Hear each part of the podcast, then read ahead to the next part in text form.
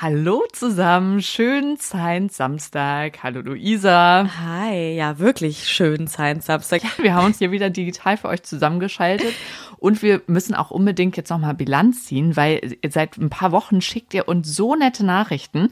Wir machen das ja jetzt am Ende mal so, dass wir euch eine Frage stellen, so zum kennenlernen, damit wir auch mal was von euch hören. Und ihr schickt da so nette Dinge. Ja. Also zum Beispiel habt ihr erzählt, dass ihr uns äh, hört beim Kochen, beim Autofahren, auf dem Weg zur Arbeit, aber auch wohl zum Teil auf der Arbeit. Also es kam der Hinweis, dass es total tiefenentspannt sei, uns zu hören bei nervigen Kollegen. da helfen wir euch Sehr gerne. witzig. Ich glaube, da müssen wir noch mal ein bisschen nachfragen, was für eine Arbeit das ist und so. Stimmt. Fand ich aber richtig gut. Ich äh, höre manchmal auch, wenn ich so so Sachen so eintrage in Tabellen oder so, dann finde ah, ich es ja. auch total entspannt, dann nebenher noch was zu hören. Und eine hat uns ja auch geschrieben, dass sie uns immer beim Autofahren hört und sie ist Fahrlehrerin. Das fand ja. ich auch richtig cool. da müssen wir auch noch mal nachhaken, ob das dann äh, mit Fahrschülern irgendwie dabei ist. Da lernt man ja richtig viel, ne? Ja, Do Doppel, Doppel äh, Lerneinheit. Und Coco hat uns zum Beispiel auch geschrieben, sie hört uns super gerne beim Basteln und auch im Bett. Finde ich eine mhm. gute Kombi. da braucht sie dann aber manchmal mehrere Anläufe. Also wenn sie sozusagen das Ganze zum Einschlafen hört für eine Folge. Verständlich, ja. Ist auch voll okay. Ja. Hört die Folgen gerne so oft, wie ihr möchtet, in den Häppchen, die gut in euer Leben passen. Wir freuen uns, wenn ihr uns noch mit in euren Alltag nehmt ja. und uns auch gerne davon erzählt, wo ihr uns hört, an welchen kuriosen Orten. Ich finde ja auch irgendwie, das ist ein Kompliment, wenn Leute einen zum Einschlafen ja, hören. Ich wollte es gerade sagen. Ja, das, das ist doch so, so schön. Das bedeutet so ja, beruhigend ist. Genau, beruhigend. Ja. Und aber auch, wenn das das ist, was man so, also das Letzte, was man am Tag hören möchte. Ja, wie so ein Ritual ist das ja, ja. auch, ne? Finde ich auch. Richtig schön. Ja, das ist gut. Aber man muss sagen, die Folge heute ist eine, die kann man auch gut mal irgendwo laut hören. Also ich finde, das ist ja. eine, die können auch ruhig ein paar Freunde mithören. Weiß nicht, setzt euch in die WG-Küche oder so. Denn heute reden wir über eine Geschichte, die einfach jeder, jede kennen sollte. Es geht nämlich um Aufklärung, um sexuelle Aufklärung. Ja, und ähm, bewertet das doch am Ende mal, ob ihr das im Büro gehört hättet oder nicht. ja. Es wird schon ein bisschen spicy auch, ne? mhm. ne? Also ganz bisschen. Okay. Deswegen vielleicht überlegt ihr euch das nochmal, ob ihr das lieber alleine hören wollt. Heute sprechen wir über Julius Fromm und die Erfindung des ersten nahtlosen Kondoms.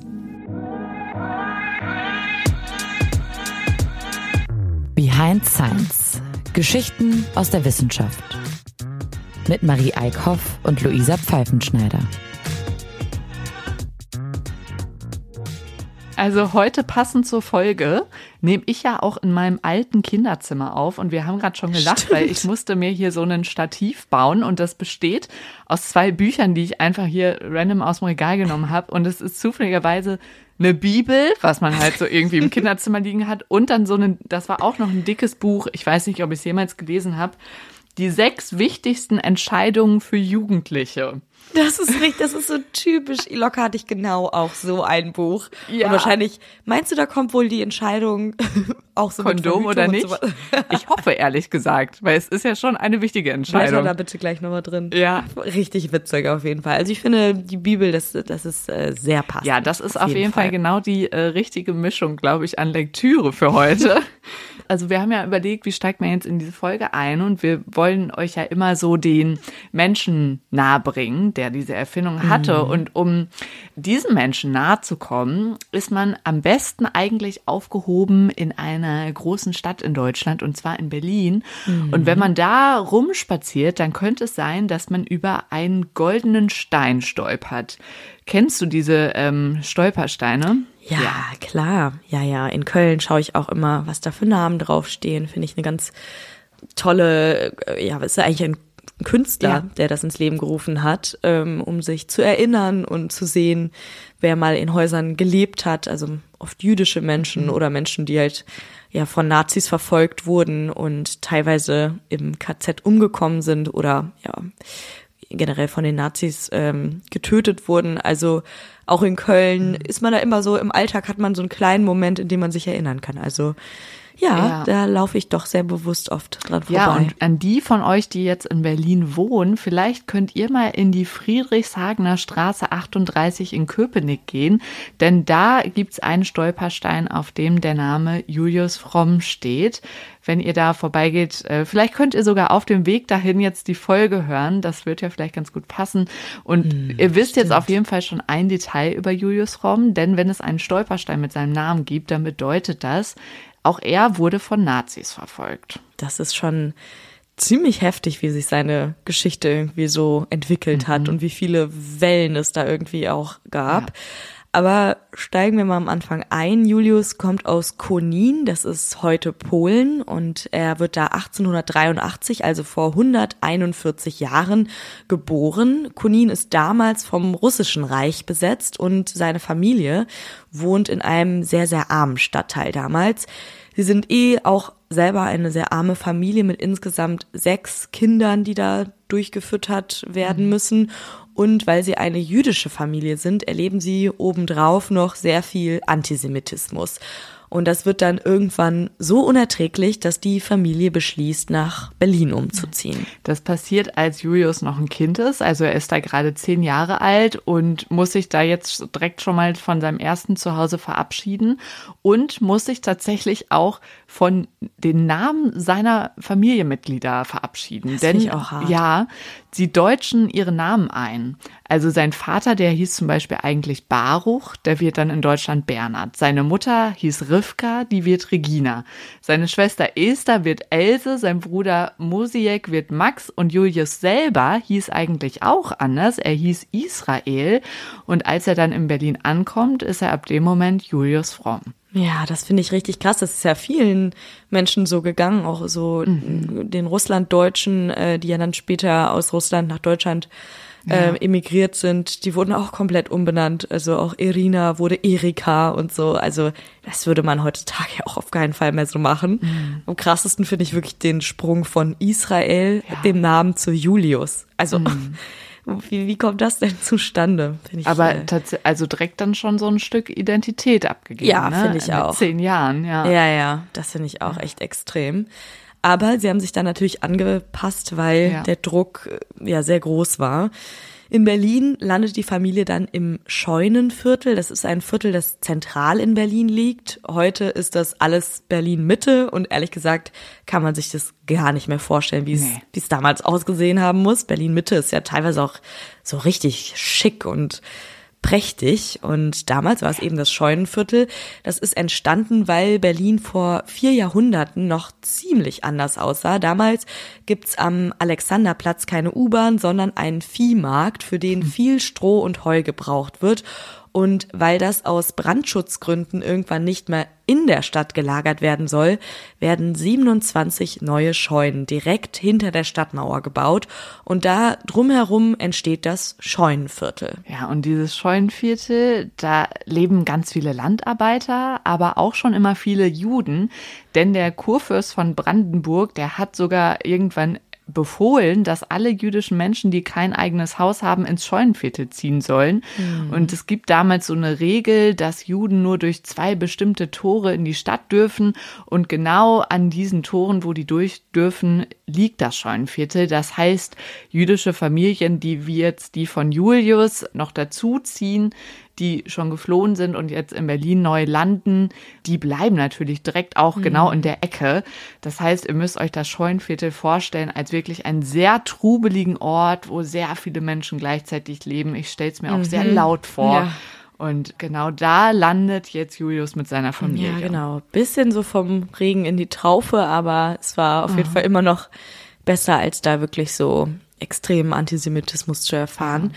Viele Schichtarbeiter leben damals auch im Scheunenviertel und die teilen sich teilweise sogar Wohnungen. Das fand ich irgendwie besonders krass zu lesen. Ja. Sie vermieten die dann passend zu ihren Schichten unter.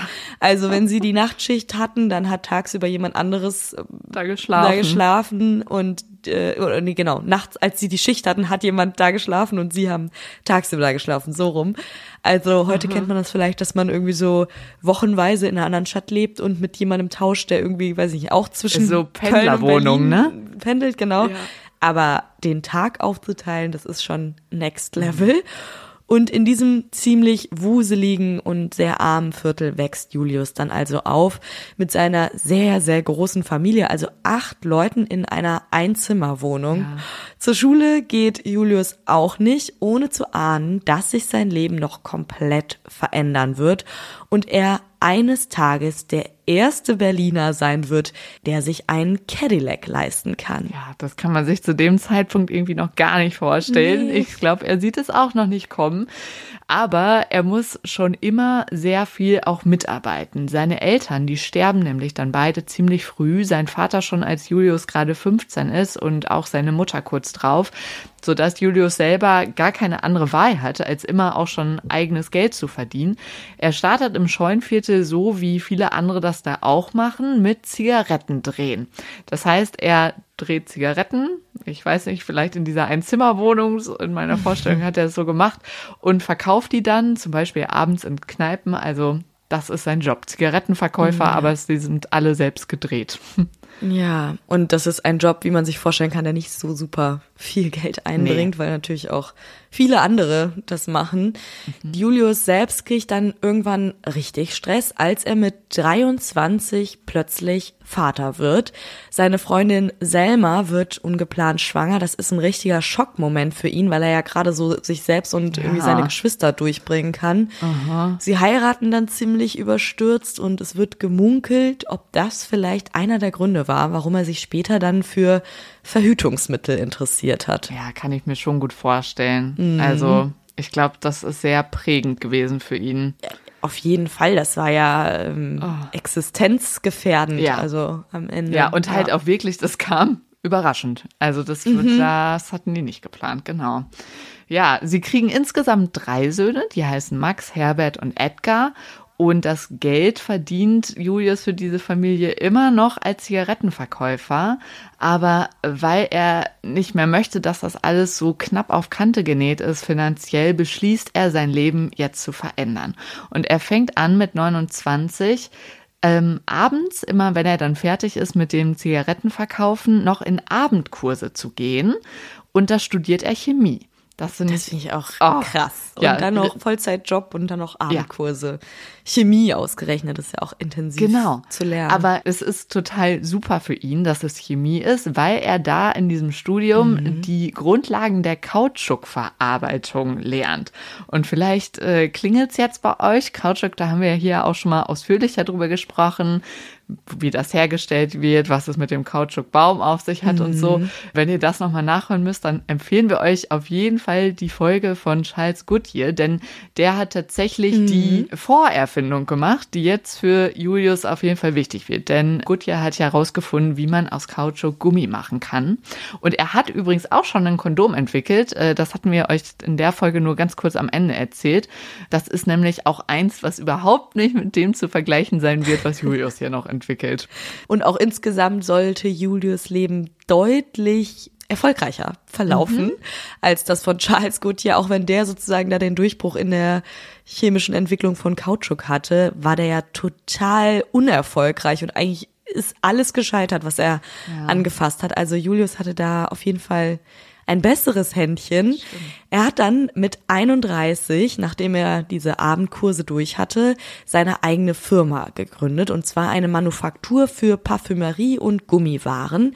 Er gründet die in einem Berliner Hinterhof in Prenzlauer Berg und er gründet sie allein und mit seinem jüdischen Namen Israel Fromm. Er selbst nennt sich jetzt Kaufmann, aber wir würden sagen, er ist auch Wissenschaftler, also Chemiker, ja. ganz klar, denn er macht auch selbst Experimente, die zu etwas führen, das es so damals noch nicht gab. Er experimentiert jetzt mit Gummi, wir haben es ja gerade schon gesagt, und er schafft so das erste transparente und nahtlose Kondom.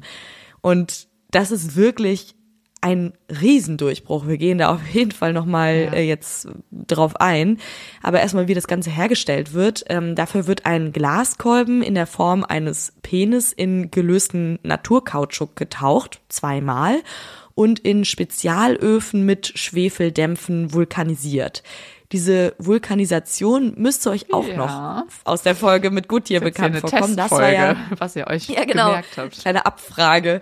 Ähm, das war ja genau der Durchbruch, den äh, Charles Goodyear damals hatte, dass er sozusagen Kautschuk vulkanisiert hat und dann ist da dieses Gummi, was elastisch war, nicht geklebt hat und einfach so perfekt zu verarbeiten war, geworden. Und das nutzt er jetzt, also nutzt unser Julius jetzt, um da eben dieses Kondom draus zu formen.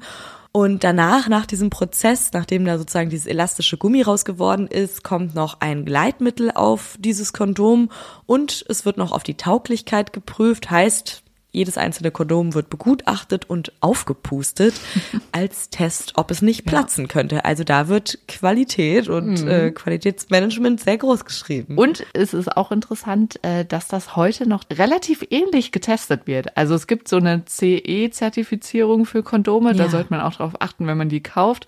Und da gehört auch so ein Aufblastest zu. Das machen natürlich Ja, heute das ist ja Damals haben das wirklich Menschen gemacht und Hat Julius das ja, gemacht? ich weiß nicht, am Anfang. Er hatte irgendwann ja dann auch Am Anfang war es ja ein Ein-Mann-Betrieb. Ja, das ne? stimmt. Am Anfang war er, genau, war er die Firma. Mhm. Ja. Genau. Ähm, und äh, was ganz cool ist, er bringt schon die ersten Kondome, die er dann herstellt, in die Drogerie. Das heißt, es war wirklich das erste Markenkondom, was man jetzt so fix und fertig in der Drogerie kaufen konnte. Vor der Erfindung von Julius, da gab es zwar auch schon Verhütungsmittel, die auch ähnlich wirken sollten. Also man hatte schon irgendwie verstanden, dass es schlau sein kann, da sowas um den Penis zu machen, damit auch keine Geschlechtskrankheiten übertragen werden. Aber die waren längst nicht so angenehm und auch nicht so sicher. Es wurden zum Beispiel so Leinensäckchen benutzt. Also die musste man dann irgendwie auch so zuknoten. Das stelle ich mir total Kratzig und kratzig unbequem, vor, ja. ja. genau, richtig unangenehm. Dann wurden, ähm, weil das eben so nicht so angenehm war, ähm, getrocknete Tierdärme benutzt, zum Beispiel von Schafen oder so Fischblasen. Und irgendwann, ähm, hier Scheiß Guttier, der hat das ja dann auch gemacht, als es dann Gummi gab, gab es auch Gummikondome. Aber ich meine, das von Charles, das war ja irgendwie zwei Millimeter dick, das Ja. oh, auch nicht wirklich angenehm. Die hatten dann auch immer noch so Klebenähte oder ja, passten halt nicht gut. Und was ja auch gefährlich ist, äh, ich meine, ähm, Julius hat es selber erlebt, die waren halt wesentlich rissiger.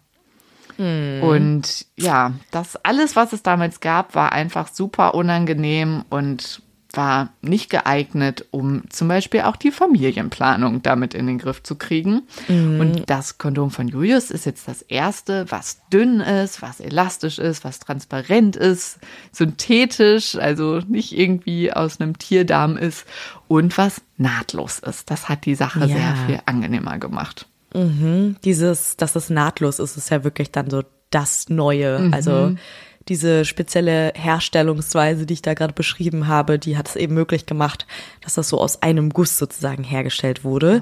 Julius nennt seine Erfindung dann sehr stolz, wie er ist, Fromms Act. Sein erstes Markenkondom und seine Firma nennt er um in Fromms Act, beziehungsweise Fromms Act, so, Spezialfabrik nahtloser Gummiwaren. Was für ein Meilenstein. Vom armen Zigarettendreher schafft er es, sich tatsächlich hochzuarbeiten, zu studieren und hat jetzt seine eigene Firma, die auch wirklich Aussicht auf großen Erfolg hat. Er stellt voller Euphorie einen Einbürgerungsantrag in Deutschland, weil er jetzt wirklich so für sein Gefühl das braucht, richtig anzukommen. Also er ist sozusagen immer noch geduldet in Deutschland und jetzt hat er sich ja wirklich da hochgearbeitet und ist ja wirklich, hat so ein bisschen den German Dream Ja. gelebt sozusagen. Also, ne, könnte man schon sagen, vom Tellerwäscher zum fa fast Millionär noch nicht. Und dieser Antrag wird abgelehnt und das trifft ihn wirklich sehr, nachdem er da so gekämpft hat.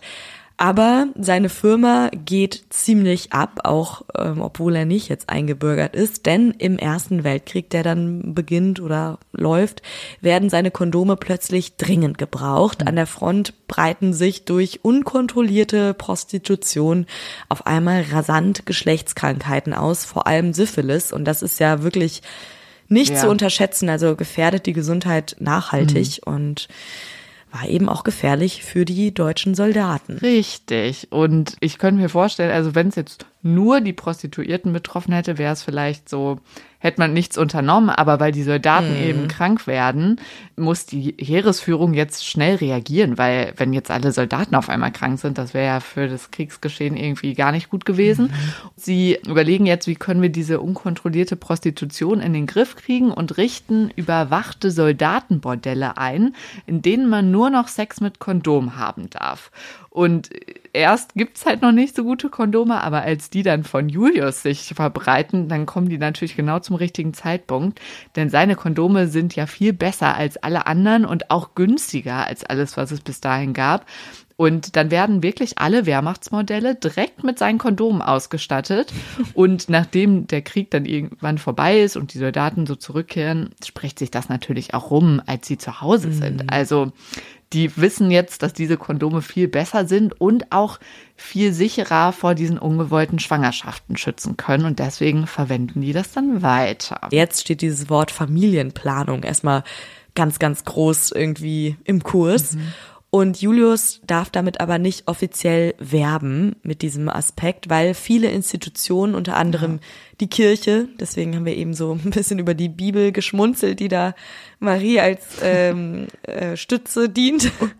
Und an dieser Stelle können wir auch noch mal ein bisschen über seinen Namen schmunzeln. Also fromm, schon auch ja, sehr stimmt. kurios, dass er fromm ja, ja, heißt. sehr fromm ja. von ihm auf jeden Fall.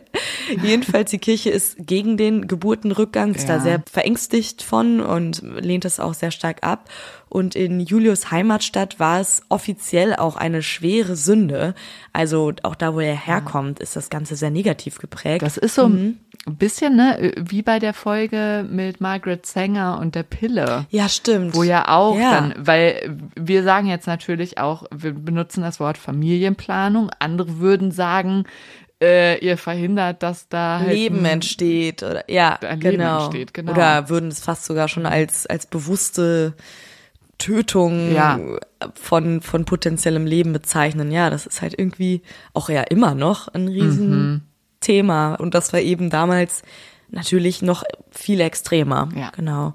Und deshalb ist es eben auch nicht so locker, Kondome zu kaufen, wie es jetzt hier vielleicht bei uns so klingt. Also wir erzählen das ja so, als wäre das hier alles so ja. super easy gewesen. Es gibt sie zwar in Drogerien in Dreierpacks, in grün-violett gestreiften Packungen, aber das Kaufen soll möglichst diskret ablaufen.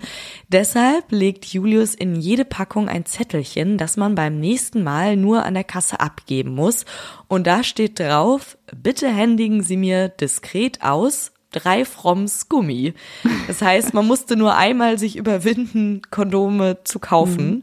von Julius Fromm und konnte dann die nächsten Male das Ganze umgehen, umgehen, indem man einfach da so einen Zettel hingelegt hat. Ja. Sehr, sehr clever, um das Aha. so ein bisschen diskreter zu halten. Ja, und das Codewort war quasi Gummi, ne? Also mhm. auch schon ein bisschen verdächtig, aber so Stimmt. hat er ja auch seinen Betrieb genannt, nur irgendwie Gummibahn. Ich glaube, wenn das geheißen hätte, Nahtlos, irgendwie Fabrik ja. für Kondome, das wäre ja, stimmt. zu aufdringlich gewesen. ja. Stimmt. Es wird ein bisschen einfacher, als so in den 20er Jahren dieser Wunsch nach sexueller Freiheit gesellschaftlich größer wird. Und da wird dann auch Fromm's Act, Fromm's Act, so eine richtige Eigenmarke. Also könnt ihr euch vorstellen, wie sowas wie Tempo oder Ceva, wo man wirklich dann nicht Kondom gesagt hat, sondern ich nehme ein Fromms. So ja. wird das benutzt. Und Julius steht mit seinem Namen persönlich für die Qualität seiner Produkte. Sein Slogan verspricht sogar, dass sein Kondom Garantie leistet. Ähm, also er verspricht da sehr viel Sicherheit. Mhm. Zehn Jahre nachdem er das erste Kondom verkauft hat, produziert seine Firma 24 Millionen Kondome im Jahr. Es gibt äh, zu der Zeit dann schon mehrere Produktionsstellen in Deutschland, aber auch international. Und Julius kann sich eine Villa leisten. Seine Familie zieht in ein super schönes Viertel um. Er wird auch dann wirklich doch noch offiziell deutscher Staatsbürger. Also es, es fügt sich alles so und ja. scheint perfekt zu sein. Mhm. Scheint.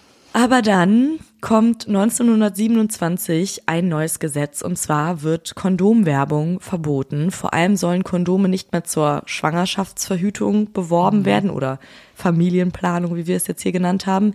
Und deshalb wirbt Julius fast nur noch mit diesem Gesundheitsaspekt, der ja am Anfang auch im Vordergrund stand. Und da lautet dann ein Slogan, Männer schützt eure Gesundheit.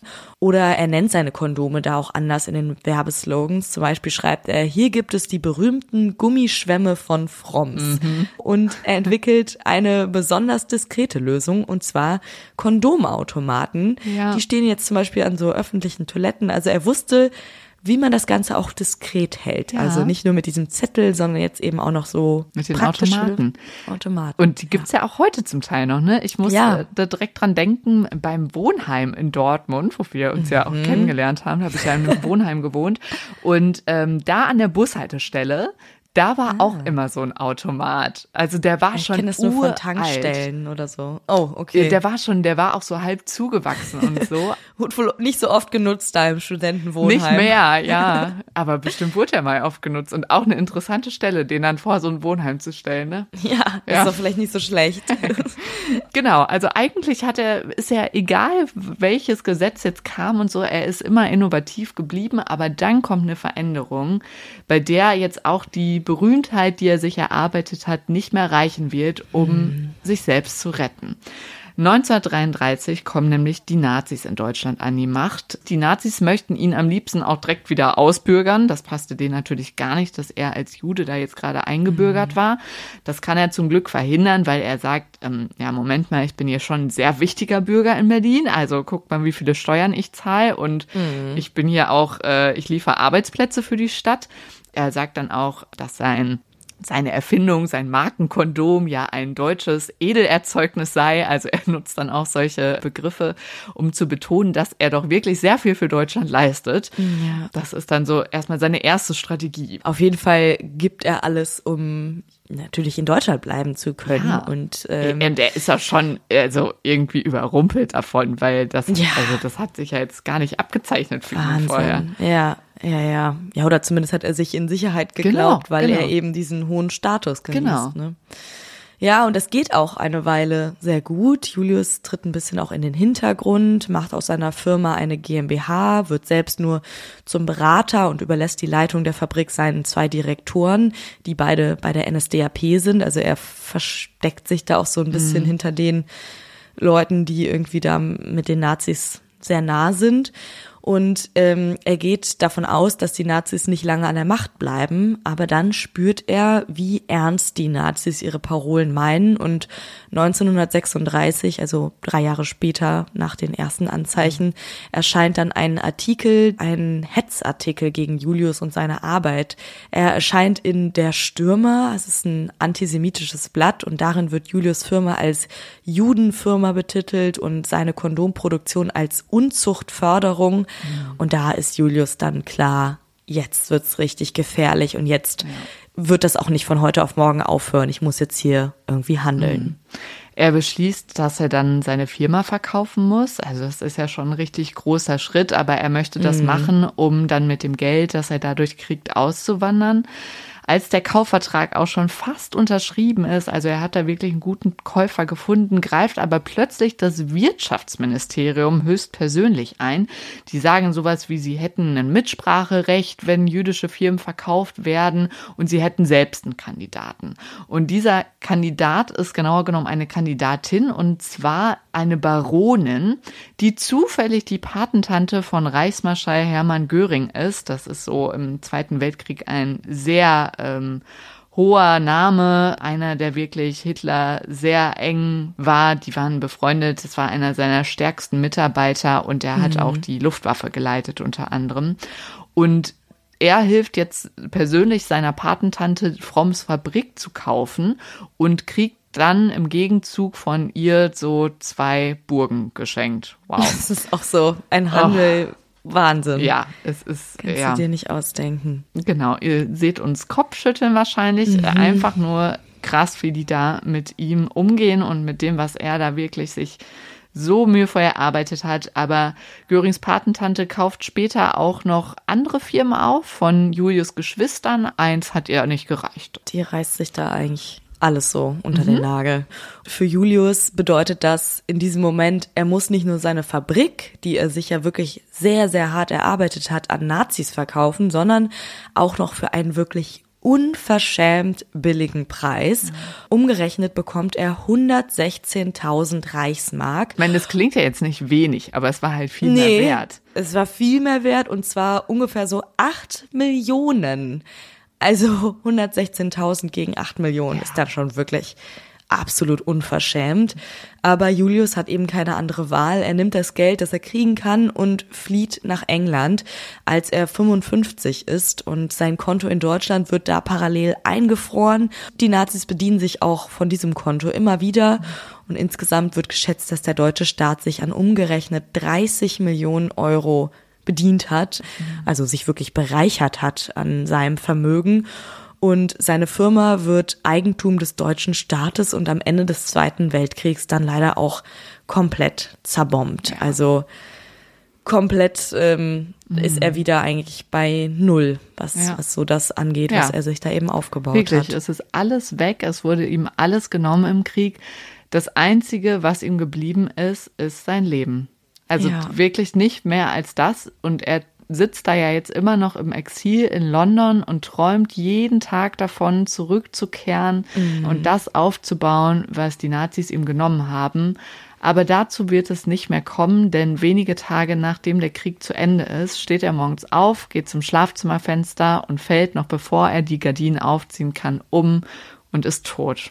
Ja. Oh, das ist so furchtbar. Das ist ja. absolut furchtbar, aber ich finde ganz schön, was seine Familie darüber sagt. Das tröstet irgendwie so ein bisschen. Die sagen, wahrscheinlich hat er sich so über Hitlers Untergang gefreut und dass er bald wieder zurück kann, dass sein Herz versagt hat. Mhm. Dass sein Herz stehen geblieben ist. Aber deswegen. ich wünschte, er hätte einfach noch ein bisschen durchgehalten, ja. um damit nochmal wieder Frieden schließen zu können. Ja, das stimmt. Ja. Er kehrt dann nach seiner Flucht also nie wieder nach Deutschland zurück, was zumindest irgendwie aber ein Gutes hat. Er muss nicht mehr miterleben, wie er noch ein zweites Mal enteignet wird, und zwar posthum. Die Sowjets verdrehen seine Geschichte komplett nach dem Krieg. Die kommen ja dann als eine der Siegermächte sozusagen da in, in das Land und übernehmen gewisse Teile. Und die verdrehen eben, wie gesagt, seine Geschichte, sodass sie den Rest seines Vermögens jetzt auch noch einziehen. Ihr Urteil ist damals, obwohl Jude, gehörte Julius Fromm zu jenem kapitalistischen Ausbeutertyp, weil er eben seine Fabrik an die Patentante verkauft hat. Die Patentante also, von dem Göring, ne? Ja. Göring, genau. Erst wurde er für sein, seine Religion Für sein Jüdischsein, genau. Jetzt sagen die, aber du hast ja. es Nazis verkauft, dann hast du dich ja. mit denen gemein gemacht, ne? Und bist ja äh, auch kapitalistisch unterwegs, weil du halt irgendwie Geld verdient hast, ja. mehr als andere. Also Wahnsinn, dass ihm das auch noch Aha. zum Verhängnis wurde. Seine 500 Angestellten, die er dann damals zuletzt hatte, hätten das wahrscheinlich auch ganz anders dargestellt ja. und ihn nicht als Ausbeutertyp beschrieben.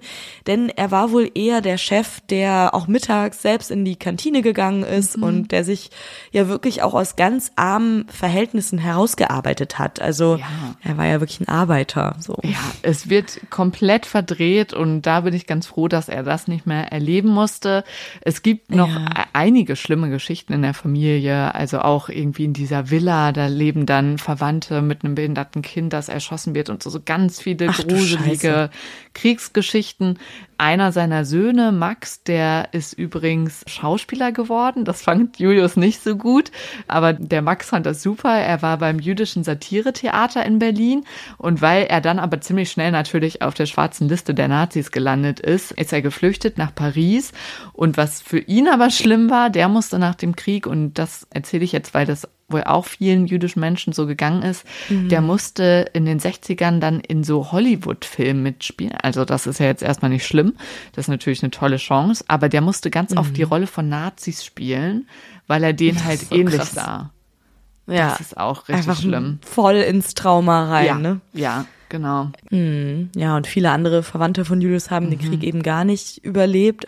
Was aber bei ihm definitiv überlebt hat, ist seine Erfindung. Oh ja. Während des Zweiten Weltkriegs wurden Fromms Kondome zum Teil mit Zwangsarbeitern weiter produziert und wieder in Soldatenbordellen verteilt. Es soll auch da Kondomautomaten gegeben haben, also in Kasernen. Und nach dem Krieg lässt die Rote Armee Kondome produzieren, damit ihre Soldaten auch gut geschützt Ja, sind. also es wird von der einen Armee an die nächste weitergegeben. Ja, die haben auch wirklich genau. sich diese Maschinen, die haben die ja dann gefunden in dieser zerbombten Fabrik und haben Mhm. die erstmal mitgenommen, um zu gucken, was man damit machen kann und dann schnell gescheckt so, okay, die sind gut, damit machen wir jetzt unsere eigenen Ja. Kondome. Ja. Die Erben der Familie Fromm können tatsächlich nach dem Krieg die Markenrechte an Fromms Act zurückkaufen und eine Fabrik in Niedersachsen produziert bis heute Kondome unter dem Namen Fromm. Das wusste ich tatsächlich Ja. gar nicht. Also die sind äh, sehr schlicht. Ihr könnt mal gucken, es gibt die bei Rossmann oder so, kann man die schon kaufen. Du hast die da auch gesehen? Genau, also online, ich Ach habe sie so. noch nicht im Laden gesehen. Vielleicht könnte da mal jemand von Okay, euch ich nachgucken gucken. gehen. Also es ist eine sehr schlichte Packung, die ist so weiß jetzt mittlerweile. Und äh, da sind aber auch immerhin jetzt nicht mehr nur drei Kondome drin, sondern ich glaube 21 waren es. Okay. Ja, Den Gegebenheiten angepasst. genau. Ja, also ja. Ja. macht doch gerne mal einen Gang in die Drogerie oder einen Gang durch Berlin und denkt an Julius Fromm und an diese Erfindung, von der wir alle heute noch profitieren können. Und es ist ja immer noch nicht selbstverständlich, dass es jeder nutzen kann. Also es gibt ja Länder, in Ja. denen das immer noch total verpönt ist oder eben die Leute nicht genug Geld haben, sich also für ihre Verhütung zu sorgen und so weiter. Also diese Vision muss noch ein bisschen weitergetragen werden, dass das irgendwann allen verfügbar gemacht wird. Ja. Und damit schließen wir, glaube ich, hier. Aber wir haben noch eine Frage an euch. Oh ja. Wir wollten mal von euch wissen, wie seid ihr eigentlich auf uns gekommen? Wie habt ihr den Weg zu uns gefunden? Schreibt uns das super gerne. Bei Spotify kann man direkt was schreiben, da gibt's so Antwortmöglichkeiten. Oder ihr schreibt uns bei Instagram oder eine Mail an podcast at behindscience.de. Wir freuen uns über alles, was ihr uns schreiben wollt. Und damit wünschen wir euch ein schönes Wochenende, eine schöne Woche, einen schönen Tag, Abend, eine gute Nacht oder was auch immer ihr gerade macht. Vielleicht kann man an dieser Folge am Ende nochmal sagen, stay safe. Stay safe, auf jeden Fall. Wir hören uns nächste Woche wieder. Bis dahin, macht's euch schön und tschüss. Tschüss.